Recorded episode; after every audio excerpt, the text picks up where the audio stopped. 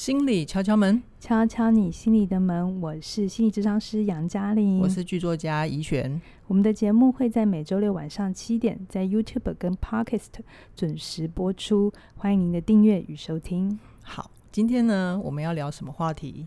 今天就是陈奕璇 又来到了理财告解室，干嘛这么说？你要今天告解什么？大家都知道啊，就是我过去是一个呃财库破了一个大洞的人嘛。是。那因为我自己的一些观念的调整跟努力，我也开始对于自己的理财是有信心的。你知道吗？你那一集播出之后，蛮、嗯、多。朋友、网友啊，嗯、都来跟我讲，有些是当面见得到的。他说：“你那一集给他很大的信心跟鼓励耶。”哦，真的，因为他发现他们不孤单。嗯，原来这世界上不是只有他，就只有他们是这样子跟钱的关系的。嗯、对，然后让他们相信，哦，原来是真的，照做是会有改变的。所以你要非常的。开心也非常的光荣，觉得哇，你过去的经验是帮助得到人，所以你现在是在鼓励我说，不要每次谈我自己理财的话题就觉得来到告解室，是不是？对啊，就是，那就是我们过去的状态啊。嗯、也许过去不是那么的好，嗯、或是有些东西需要修正，嗯、但你走过了，就代表你你穿越了嘛。然后我们只是把过去的一些跟大家分享。哇，杨老师这是激励与温暖人心啊！所以你今天来告解什么事？嗯，你怎么又把我拉回来？好，我今天要告解的事情还蛮有趣的，就是我我有一天就自己想到，那像我这种四十岁之前不相信理财，也不做理财的人，嗯、我到底可以期待怎么样的退休生活？嗯，就是像我这样子，没有我过去完全没有计划，我可以还能有期待未来的退休蓝图吗？所以。就是这段时间有一些新的想法，是今天就透过这个节目跟大家分享。我觉得不容易耶，怡璇，你知道吗？我自己在在之前跟大家分享理财的这些 mega 或者心法，嗯、那有些是在我推出课程之前，我就有在辅导。对，我发现其实蛮多的人，嗯、他们是完全没有去想退休这件事情，完全没有，完全没有，就是。嗯你要他去想退休，他就会觉得这是一件很远的事，甚至内心会有一种小小的声音叫做“这不干我的事”。哦，那我就觉得哎、欸，好有趣哦！为什么？好啦，我承认我过去也有，就觉得退休很远，不用想。对对对，然后甚至觉得想也没用，是吗？你有这种想法？其实这个想法更精准，就 是、呃、好啦，就是一种摆烂的心态。嗯，然后可是你知道吗？我就我就。也跟这些朋友以前的就互动过的朋友个案，嗯嗯、我说，为什么你觉得退休跟你没关系？嗯，他就是说，但我现在就活不下去啦，我干嘛要去想二十年后、三十年后的事情？其实回到我过去的状态，我会觉得。因为我现在已经很痛了，嗯嗯，我我其实并不想去面对那个更大的我我没有办法面对或回答的问题的未来。是，可是这就是我理财心理学一直讲的事情，就是一个人之所以没有办法把现在过好，是因为他对未来是没有长远的规划跟看见的。对，对，真的。那当你有一个长期的目标或是一个长期的思考的时候，你才能回过头来知道现在怎么。怎么做？对对对，可以一步一步走到我想要的未来嘛？嗯、对对对，对。所以来，我们先就是我们非常感谢你愿意贡献你的 身躯跟你的经验。对，这这就可以对大家起到帮助的作用，我也觉得还蛮欣慰的。是，那我先问你哈，你过去对于退休的想象是什么？其实。不怕大家笑，我过去对退休的想象就是很传统的，就是什么都不要做，嗯，然后就是每天游山玩水，就觉得那是一个美好的退休生活的蓝图。谁跟你讲这个叫做美好生活的蓝图啊？就是家庭啊，不就是你的理财心理学讲的，就是还是回到原生家庭。所以你爸妈的想法就会是那种退休。呃，上班很辛苦，只有退休之后才能做自己想做的事情。对啊，就是每天在努力拼的，就是如果我有一天可以不要做这些事情，对，就是带着这样的信念。哦，其实我现在回去看过去的自己，我会觉得过去那样的信念反而是让我自己活得比较辛苦的啦。怎么说呢？嗯，就是会一直有一种盯着的，嗯，没有办法放松，嗯，会觉得我好像必须要一直有一些进度要赶。好像你会觉得有东西有压力就是一件不好的事情，对是不是？好像只要你的生活里头好像有一些非得要去做的事情，就是坏事。嗯，然后会觉得人生好像是百米冲刺，嗯，而不是长跑哦，嗯、就是要调配体力那一种。然后百米冲刺，你就会一直想说，我要去达到那个终点，嗯，我就可以完全的放松，你知道吗？不用工作。我跟你讲一个研究报告是什么？呃，在国外有一个研究是，他们去去看一个人退休的时间哈，如果是六十岁跟六十五岁，嗯，退休，他们后面对生活的满意度跟得阿兹海默症的，是我，我跟大家讲一件还蛮，我觉得我读到的时候，我觉得哦的感觉。好，你快讲。就是你越早退休，嗯、你得阿兹海默症的几率就越高，吗？为什么？因为你刚才有讲的，大家退休，如果你你是那种退休的想法，叫做什么事都不要做了，嗯，反、嗯、正就躺在那里给电视看，或者是看电视或追剧，然后游山玩水，确实对这样感觉好像还不错，蛮舒服。如果你现在在工作很辛苦的时候，你就会一直觉得就会特别想望那样的生活。可是你知道吗？那样的生活其实对我们的大脑是没有帮助。帮助很小的，因为那样的生活刺激非常的少。嗯、其实每当我们在日常生活遇到挑战的时候，它反而是让你的大脑持续的有呃呃认知储备的能力，就是你的大脑是一直有在做运作的，有活动，所以你反而不会有一些坏的蛋白质的沉淀。阿兹海默症其实就是脑中的一些蛋白质沉淀太多，嗯、所以它的那个。呃，也就是说，你越早退休，嗯、而且退休之后无所事事，嗯哼，你生病的几率其实是高的。就是如果我越想过那种什么事都不要做的生活，我有可能会得到老年痴呆症的意思吗？是是，这样有让你决定 不要那么早退休吗？哎、欸，这样是有一点点帮助啦。然后再加上，就是因为我们呃这阵子有读过了一些关于 AI 的书嘛，我们就会知道，呃，其实都。对于未来的工作情况啊，嗯，我们会需要有一些自己进化的部分，否则的话，假如你想要有一些固定的、稳定的收入，其实会是辛苦的。是，那我们要怎么去呃迎合未来的趋势，然后让自己保持在有工作，又有生产力的状况之下，就要不断的去适应那个环境。是是是，嗯、我这边可以帮大家补充说明一下，因为我们刚好最近起点文化在我们的内部读书会，我们在读 AI 的书嘛。对，OK。那其实 AI 的这个。眼镜其实大家就是你不用你不用考虑，它就是一定会来。它它现在已经来了，而且在疫情很严重的时候，它帮上蛮多的忙的。嗯嗯嗯对，因为人会感染嘛，但机器人不会被感染，所以他们就可以做一些高危险、高风险的事情。嗯嗯嗯然后其实也有更多的研究去说明，当 AI 世界来了之后，劳重复劳动力的工作是可以交给机器人做的时候，其实人类就真的可以去做。智力发挥的工作，嗯、或者是创造力发挥的工作，嗯嗯、那甚至有报告说，其实未来你要开始打破退休的这个想法，嗯嗯、未来不会有退休这个这个阶段的分分野，不会这么清楚。对，它就是你可以持续的去做你喜欢做的事，嗯、你可以把它定义成工作，但你也可以去不要把它看成是一件工作，嗯、你可以持续的不断的付出你的生产力，对，帮助这个社会或者提供你。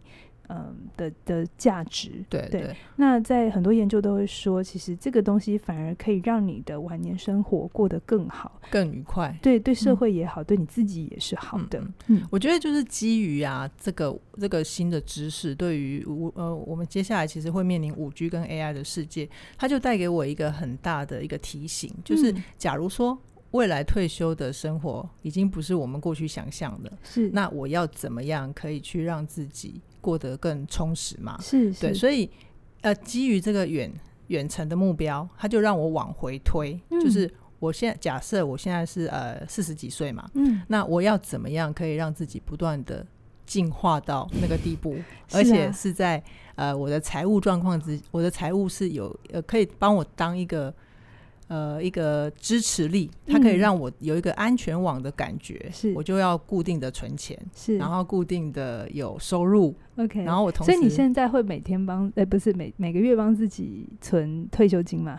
退休金哦，有啊，哎、欸，有杨老师的理财心理学有讲，就是你要帮自己分好几个户头跟我你有做到是一件事啊，两件事啊。对啊，嗯、但是我是个乖学生啊，我又没有一天到晚看你的户头。嗯，就是我我会我我已经我现在已经有规划是退休的户头了嘛，是，然后有一个是存钱，一个是生活的户头，这都是杨老师理财心理学教的非常好的地方。是，感谢你有去执行它。你在执行的过程当中。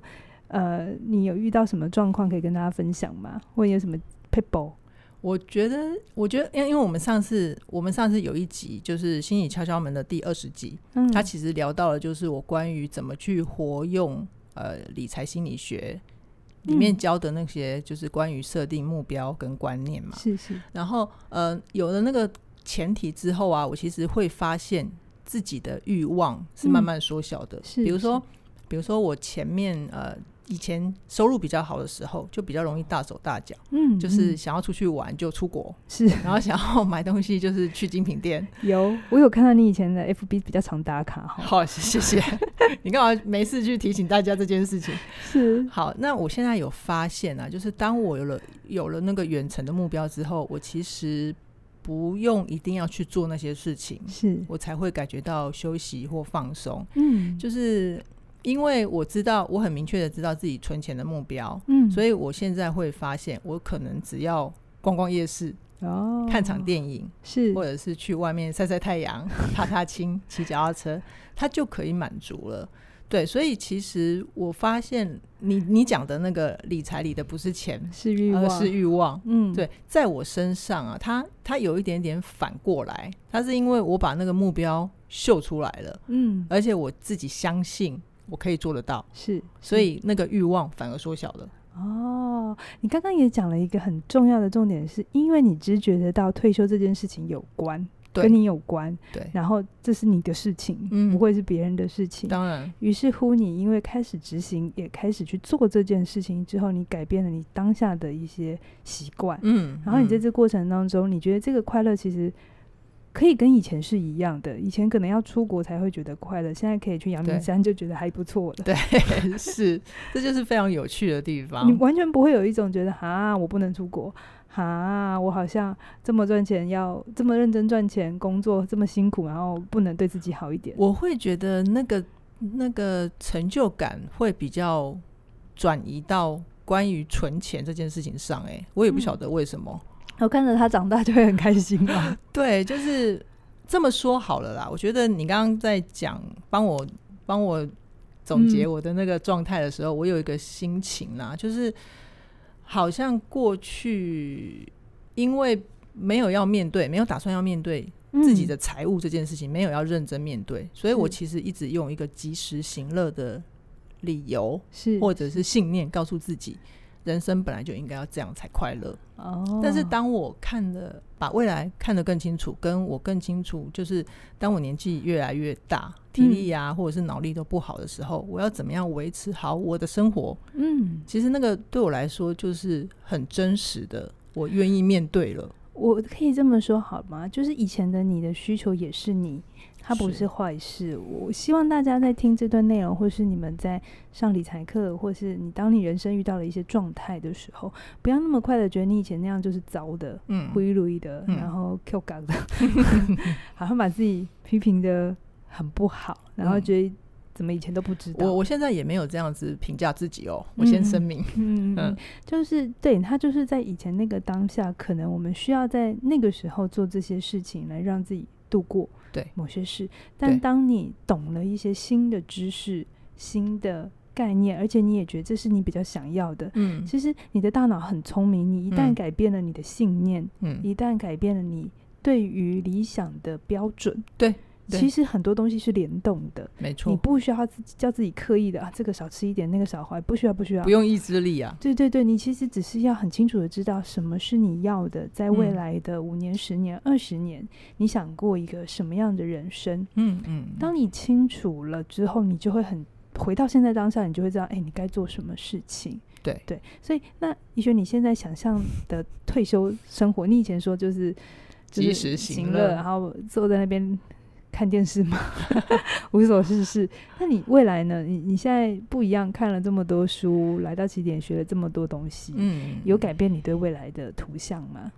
我会觉得，我现在还蛮明确的，就是假如身体状况允许的话，我会期望自己是工作到八十岁。哦，嗯、你想活到几岁？嘿，这这件事情好像不是我可以，我可以控制的。如果，如果来，你知道信念很可怕，你可以不是可怕，可是很厉害，你可以、哦。如果可以的话，我就觉得到八十岁也就可以了，不用不用再往后走了。是是是。然后我觉得，如果说我现在已经有打算工作到八十岁嘛，那就往回推，嗯、可能七十岁的时候可以做什么，六十岁可以做什么，五十岁可以做什么。嗯。然后再加上我们刚刚前面讲的。呃，五 G 或者是 AI 世代的来临，我们要多学一些跟机器人合作，是，甚至于，比如说我现在教的是呃文字嘛，嗯、我们我们开小学堂教的是创作是写作，那会不会有一天 AI 世代来临的时候，我会多了一个身份，叫做我去提供 AI 计算它需要的内容数据。哦，内容 data 是，就像你现在写脚本，就不用那么辛苦，从头写到尾，叫机器人写的意思吗？对，就是我只要输入关键字，它就会给我十个脚本。哇哦，这听起来不是很嗨吗？对，但开心的同时，你也要有意识哦。就是如果你已经从输入关键字就可以出现十个脚本，那我存在的价值是什么？好，就是同时开心的时候，你也要。不要太阿 Q 啦，就是觉得那你要保持着动态的平衡跟学习，对不对？对对。而且你刚才有讲，如果你真心的要工作到八十岁，你真的要很喜欢你做的事情哎、欸，嗯、不然它会是一种好像无止境的噩梦没有醒。啊、如果你不爱你的工作，对啊，然后未来又需要一个这么长的工作区段。就是没有所谓的晚，没有没有终点了。对对，它其实是一个没有终点的概念。对，就是一个无限赛局的状态的时候，那你又不喜欢你现在做的事，哇，那真的很很折磨哎。对啊，所以这就是起点重要的地方啊。到底你心里面的热爱跟你真正想要的是什么？所以过好人生学，嗯，去找到你自己的热情，还有不是只有热情，要能够去做决定，要有创造结果的能力。对，其实我现在的状况就是，我过去从固定位打固定靶嘛，嗯，邱老师在过好人生学讲的，我过去固定位打固定靶，就是我是个编剧，我只能写剧本，但后来到了起点之后，我慢慢有一些尝试，我还是编剧，但我可以写脚本。写小说，嗯、那就是不固定位打，啊、不固定吧，不固定吧。你现在还在跟我录音 哎？对对，那是不是又多扩增的我的其他的能力？能力对不对？对对。所以我觉得今天在聊四十岁之后还能够去期待退休生活吗？嗯当然可以，当然可以。怡璇就是一个非常好的案例嘛。对，对，有一种浪子回头金不换的感觉。就是我我会觉得那个是真的是看清楚自己要什么，然后有那个目标在那里了，并且你对于自己的一些能力的调整啊、信心啊，也都起来了。嗯、那我觉得这个部分真的还是要很感谢杨老师的理财心理学啦，是他帮我们打破很多的。过去的迷思。是，就是呃，只要你愿意改变你跟金钱的关系，嗯、不管你几岁，哪怕你，因为其实后来我去看后台数据，买这门课的人蛮多是五六十岁的人，对，其实跟我们当初的预期不一样，吓到我这样子，嗯，嗯，好好好，但也也希望对大家有帮助。是，其实不管你几岁，只要你愿意改变你跟金钱的关系，那个那个当下，其实你会是真正的自由。嗯，所谓真正的自由，不是因为你存到了一大笔钱，你是。你生生活无余，然后你透过拥有钱来让自己有安全感，嗯、不是的，而是你真心的知道你要怎么运用钱。然后为什么你需要钱？嗯、对，那以及你需要多少钱？嗯哼，这些东西其实有可能过去你就是一个模糊的概念，或觉得越多越好。嗯嗯。可是透过好好的去厘清，你课程里头有很多一步一步，请大家去试着思考的问题。嗯嗯。你就会比较知道说，你跟钱的关系真的变好的时候，第一个你不用追它。对，你不用。你现你有现在有这种感觉吗？我以前一直跟你讲不要去追钱，你都不相信嘛。你我以前那个工作，你叫我不要去追钱，很难呢。我觉得不是诶、欸，是信念在前面。好，嗯，好，好，那对啊，所以你就会比较知道说，哎、欸，有些东西真的是反过来的，嗯、你去追他很辛苦，嗯，让他来追你，你会比较轻松。就是狼冷咖极细咖吧，对不对？对，然后再来就是，当你也清楚自己要什么的时候，或许其实你不用给自己一个很大很难的目标，然后觉得那样才叫做好。对啊，可以重新设定对你来讲，你人生过得好的标准。嗯嗯嗯。所以就其实我从那一段时间走过来之后啊，我就会发现，呃，其实我们身体健康的时候，会毫不犹豫的想要联络医生嘛，嗯，要去请教医生。但其实财务嗯出现不健康的状况的时候，只要你肯面对，是理财心理学就是会就会是一个很好的急救站，是中继站，是。我常常觉得，我好像在理财心理学好像也有讲过这个 meta 这个隐喻，就是，有些人知道自己生病了，但是他就死不去看，不去做健康检查，嗯，好像觉得只要不做健康检查就没事，就没事，就眼不见为净嘛。对对，但其实生病还是在生病嘛。对。那同样的，你跟钱的关系，并不会因为你不去刷步子，你就这件事情消失。对，就是它其实还是存在啊。是，那呃，你好好去面对，也许。真的没有那么困难。我最近也有跟一个学生在聊这件事，嗯、他有记账上的抗拒。嗯、那跟他聊完之后，也是从原生家庭聊起，嗯、他发现了一个很关键的小结，真的小小，他打开来了。哎，现在对他来讲这件事情不困难了，而且他开始真的知道怎么运用钱。嗯嗯嗯。而且他本来就是一个有工作赚钱能力的人，可是他其实以前不快乐。那他一直都觉得是工作让他不快乐。嗯。其实后来发现不是，不工作让他还好，他其实也热爱他的工作。其实是因为他不知道用这些钱赚回来好好对待自己，让自己开心。嗯。好，不是要去大花大手大脚花钱，而是他懂得正确的运用钱，让自己开心。他就。他没有对待自己好，他每天都要去工作，他当然就会觉得很厌倦这个过程。嗯、但调整了之后，他就发现，哎、欸，感受是不同的。其实你刚刚讲这个、嗯、这个学员的例子啊，我就也想到我自己。其实我我过去也是抗拒，嗯，要记账这件事情。嗯、我其实从二十岁开始就知道，你如果要存钱，你就要记账。嗯、但我那时候心里面的 OS 是什么，你知道吗？是什么？就会觉得，切，那么麻烦干嘛？还是这是一件很笨的事情？嗯。对，某种程度上是，就会觉得你干嘛把自己活得像机器一样？嗯，但我现在才就是已经过了二十年，我才觉得哦，no no no no，那个是非常重要的关键。是是是，而且在杨老师的理财心理学里面，他还有一些教你越花越有钱的 make up 嘛，是小步骤。就其实你心里面只要能够调整好这个信念，你再去听那个怎么越花越有钱的部分，你会整个觉得自己。